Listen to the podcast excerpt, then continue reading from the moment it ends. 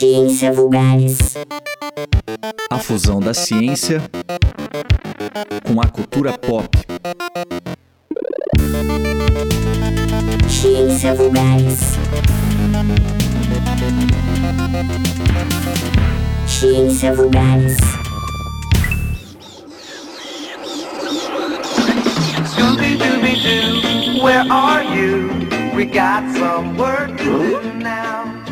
Olá, ouvinte! Seja muito bem-vindo ao Ciência Vulgares, a junção entre ciência e cultura pop. Eu sou André Bach, professor, cientista e divulgador científico. E este é o nosso 11 episódio, o primeiro da nossa segunda temporada. A primeira temporada encerrou em dezembro do ano passado e agora a gente inicia mais uma temporada de episódios. E para esse primeiro episódio, eu selecionei para a gente conversar um pouco sobre um desenho animado que marcou a infância de muita gente e continua marcando porque continua tendo novos episódios e novas versões, que é o Scooby-Doo. A maioria de nós tivemos a oportunidade de aprender o que é ceticismo com Scooby-Doo sem nem perceber. E é sobre essa relação entre ceticismo e Scooby-Doo que nós vamos conversar aqui nesse episódio.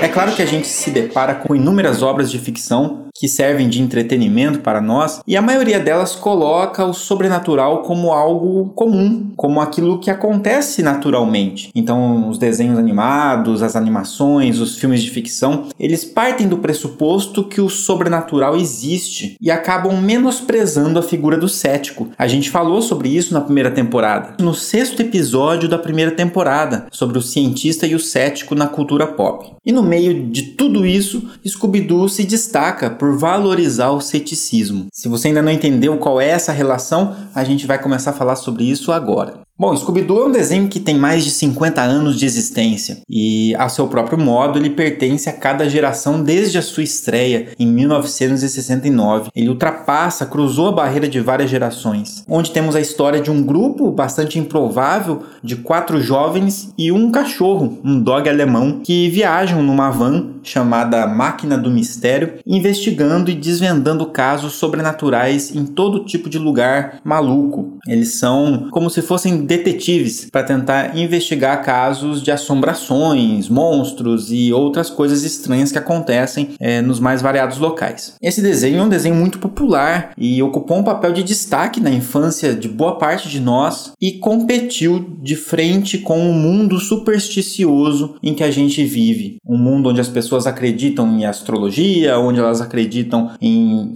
vários tipos de superstições e de repente temos ali Scooby-Doo competindo com isso, mesmo sendo uma obra de ficção. É claro que a gente tem personagens ali de diversos perfis, desde a Velma, que é super racional, cética, até os medrosos e, e, motivados normalmente por comida, o Salsicha e o Scooby. As lições acabam sendo as mesmas, independentemente de qual personagem você se identifique mais. E eu vou agora citar aqui sete lições que a gente pode aprender com Scooby-Doo, algumas das quais a gente aprendeu sem nem perceber. A primeira lição é: as pessoas acreditam em todo tipo de bizarrice. Então, se você consegue inventar qualquer besteira, vai ter alguém capaz de comprar essa ideia. Principalmente se você souber vender a sua ideia. Então, jamais duvide da nossa capacidade de acreditar. Desde a crença de que se a gente quebrar um espelho vai dar azar, até uma crença de que um antibiótico vai combater um vírus, como por exemplo a azitromicina sendo usado na Covid. O nosso cérebro evoluiu para acreditar.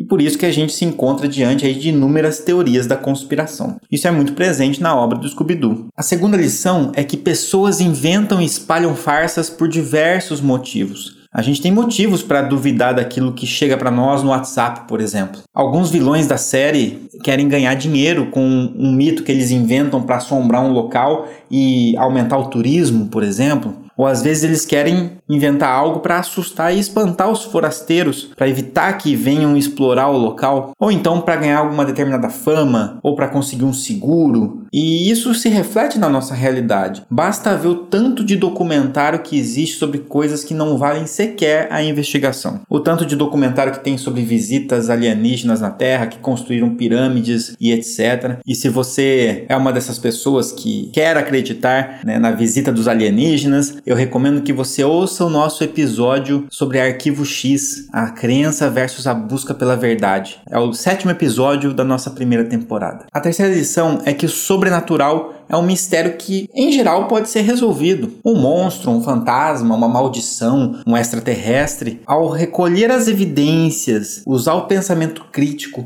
a gente costuma chegar numa conclusão bem menos maluca e muito mais realista, cuja explicação é natural e testável. Talvez não tenha a mesma graça, mas a gente consegue chegar numa explicação mais real. A gente vê todo episódio do Scooby-Doo termina com eles revelando, né, tirando a fantasia do monstro e vendo que era uma pessoa que estava por trás daquilo. A quarta lição é que ser cético não impede a gente de sentir medo. Você pode ver que, mesmo no Scooby-Doo, eles se assustam com o que acontece ali, por mais cético que seja o personagem. O medo é uma resposta emocional, natural e universal. É claro que o Salsicha e o Scooby-Doo, eles extrapolam um pouco e são praticamente ansiosos, né? Mas o medo, ele nos ajuda a sobreviver. Nós falamos sobre ele no nosso penúltimo episódio da primeira temporada. Por que, que a gente tem medo de filmes de terror, por exemplo, mesmo sabendo que o filme é de mentira? Uma coisa muito importante é que o medo ele é um potente ingrediente de convencimento de narrativas. O medo nos deixa vulneráveis, reduzindo nossa autonomia caso a gente não tome decisões pautadas em evidência. Não é à toa que se alguém chega para você e fala ou você toma esse medicamento ou você vai morrer, isso induz uma sensação de medo, de ansiedade, que vai acabar prejudicando a sua capacidade de tomar decisões. Você não vai avaliar racionalmente se vale ou não a pena tomar aquele medicamento. Você vai tomar porque você está com medo de morrer. E a gente tem visto isso acontecer também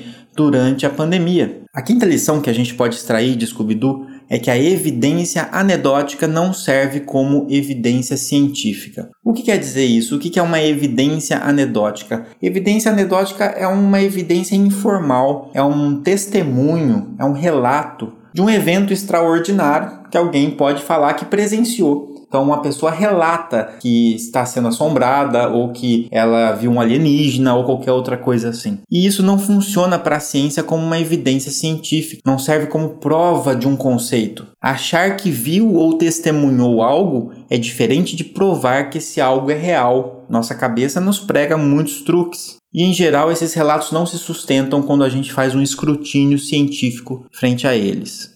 A sexta lição que a gente pode extrair é que ser racional aumenta as nossas probabilidades de acerto. E geralmente é sendo mais racional no Scooby-Doo é que eles conseguem desvendar o mistério. A frase os barulhos de cascos que você ouve atrás de você em geral não são de zebras, ela mostra que a hipótese mais simples em geral é a mais provável de acontecer. Se você está ouvindo barulho de cascos atrás de você, é bem provável que seja um cavalo e não seja uma zebra. É claro que situações podem mudar, o contexto influencia essa probabilidade, mas num contexto geral, você vai pensar principalmente num cavalo, não numa zebra. Então isso nos mostra que a realidade costuma se apresentar para nós na sua forma mais provável e que por isso esse deve ser nosso primeiro palpite. E a sétima e última lição que eu queria trazer aqui sobre o Scooby-Doo é que os monstros e fantasmas somos nós mesmos. Não precisamos de ajuda sobrenatural para causar mal, assustar, enganar. A gente não precisa de monstros para isso, nós mesmos somos capazes de fazer isso. Assim como nós mesmos somos capazes de realizar feitos incríveis, capazes de amar e etc.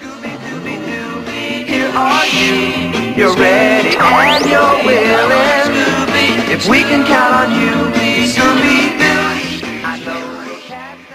Então, para finalizar, eu gostaria de lembrar vocês que nós somos crianças curiosas há mais tempo do que adultos supersticiosos. Nós somos crianças há mais tempo do que somos adultos e a gente precisa recuperar esse senso infantil de curiosidade, de dúvida, de questionamento e que Scooby-Doo possa sempre te lembrar a lembrar disso e dessas lições. Quem quiser continuar essa discussão, eu convido a acompanhar o meu blog sinapsando.wordpress.com e o meu Instagram, bacchi.andré.